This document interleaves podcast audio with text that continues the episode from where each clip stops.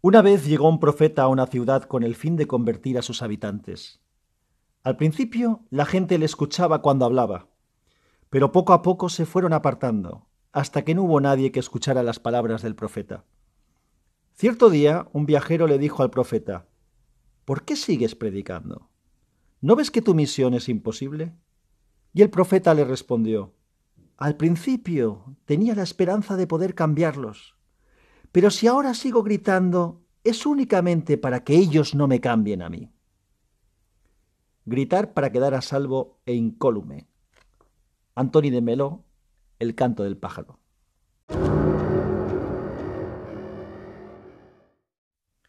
Esto ha sido el capítulo 94 de Ya te digo.